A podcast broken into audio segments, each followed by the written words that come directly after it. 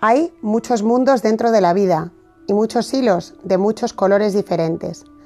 Tejer con corazón habla de moverse en esos mundos distintos y buscar ahí los hilos más brillantes, más bonitos, más especiales y unirlos a otros hilos de otros mundos. ¿Por qué quedarnos solo con una parte de la vida? La vida nos ofrece mil maravillas cada mañana al despertarnos, mil oportunidades de conectar con su magia.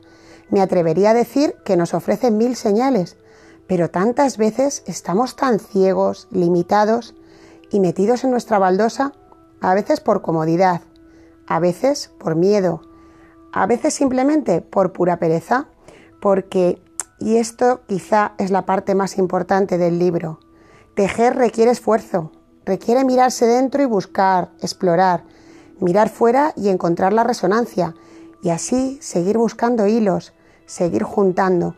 Y siempre el esfuerzo trae buenos resultados, porque cuando te esfuerzas en algo, cuando le pones tus ganas, tu ilusión, tu fuerza, valga la redundancia, es fuerza, la vida siempre responde con algo que puede cambiar el curso de los acontecimientos de una forma mágica. Buenos días, ¿cómo estáis? Bueno, pues estamos ya en el episodio 10, casi nada. Hemos llegado hasta aquí pues con mucho esfuerzo y con mucho amor también, por supuesto, y tejiendo con corazón.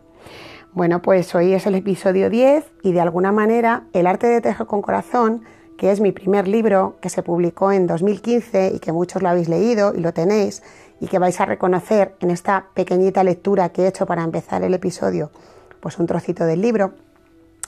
Pues bueno, hoy quería traer el libro a, los podcasts, dejar aquí un, episodio sobre él, porque bueno, pues me he dado cuenta que, que me queda solo una caja que ya quedan poquitos ejemplares. No, no se va a hacer segunda edición porque para mí la vida es cambio y evolución y ahora pues estoy haciendo otras cosas como esto. Pero como aquello que nos, que nos dejó grabado Jezabel en, en, el primer audio, ¿no? Mirar hacia atrás para avanzar. Bueno, pues cuando miro este libro, miro quién era, eh, cuando lo publiqué, miro lo que, lo que ha avanzado hasta aquí y este libro me, ha, ha, traído muchos regalos. Bueno, esta semana me ha traído el regalo de, facilitar un, taller eh, que, ha, llegado a mi vida gracias al libro.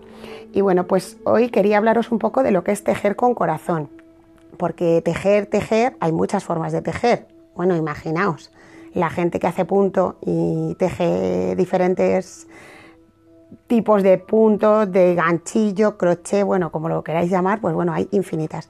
Pues como es una metáfora de la vida, pues en la vida también hay muchas formas de tejer y se puede tejer con corazón y se puede tejer por puro interés eh, y se puede tejer de mil y una maneras. Pero hoy estamos hablando de, pues eso, de buscar hilos brillantes en todos los mundos que hay dentro de la vida, porque a veces nos metemos en una baldosita que es nuestro, nuestro nuestra zona de confort y también nuestro, entre comillas, gueto, ¿no?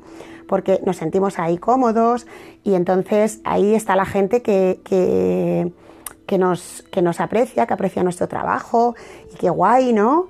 Y de repente pues te das cuenta que es todo el rato lo mismo, lo mismo, lo mismo, las mismas conversaciones, eh, la misma rueda, ¿no? La misma, es como, como me imagino un háster que está ahí dando vueltas en su rueda, pues nosotros igual, estamos ahí dando vueltas en una rueda como un háster dando vueltas a lo mismo. Y estamos ahí tan a gustito porque no conocemos nada más. Y además, bueno, ¿para qué nos vamos a ir a conocer otras cosas si, si esto nos viene bien? y nos, y nos encontramos ahí muy bien porque lo controlamos y lo manejamos.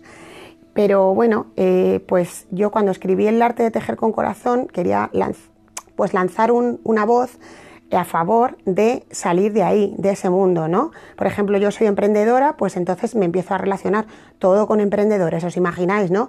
Y entonces solo veo esa parte de la vida. Y oye, sí, pues saco mucha información y me cuentan cosas que me vienen muy bien para mi negocio, pero me estoy perdiendo tantas cosas o imaginaos que yo estoy, eh, soy, soy artista y entonces solo me muevo en el mundo de los artistas. Todas las conversaciones giran en torno al arte, a la cultura, y entonces pues me estoy perdiendo un montón de cosas. Entonces, bueno, desde, desde, mi, desde el episodio de hoy de Itaca en la nube, porque Itaca en la nube, su, de alguna manera su compromiso, su propósito es ser una comunidad abierta en la que cabe todo, en la que nos nutrimos de todo y tejemos hilos brillantes con todo. Entonces, bueno, pues hoy quería dejar aquí mi pequeño homenaje a, mi, a mi libro, a mi humilde libro que se llama El arte de tejer con corazón.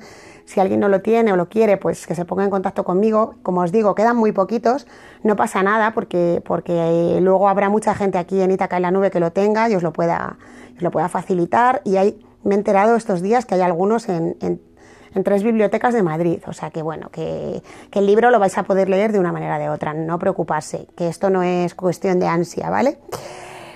Y bueno, pues ahí os dejo esta reflexión. Eh, espero que os sirva.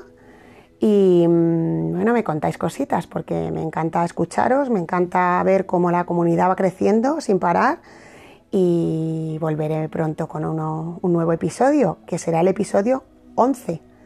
Vamos que nos vamos. Feliz jueves a todos. Hola a todos, hola Pilar, hola Nacho, protagonistas estrella de Itaca la Nube. Quería hablar sobre tejer a propósito del último postcat de, de Pilar de hoy, eh, porque me encanta, me encanta esa idea, ese concepto que acuñó Pilar. Siempre he creído, incluso de forma no consciente, que aquí estamos para aprender, además de disfrutar y tejer, tejer con corazón. Tejer con corazón es la forma mejor de, aprender en la vida, porque esos hilos que uno lanza y que a veces, como dice Pilar, se convierten en hilos muy, muy brillantes, es porque llegan a personas que los iluminan y se iluminan en esa conexión conjunta que se establece. Esos hilos empiezan a brillar y os aseguro que es algo que eh, se debe probar, que todos deberíamos probar en nuestra vida, porque a partir de ahí empieza la magia. Lluvia de besos para todos y todas.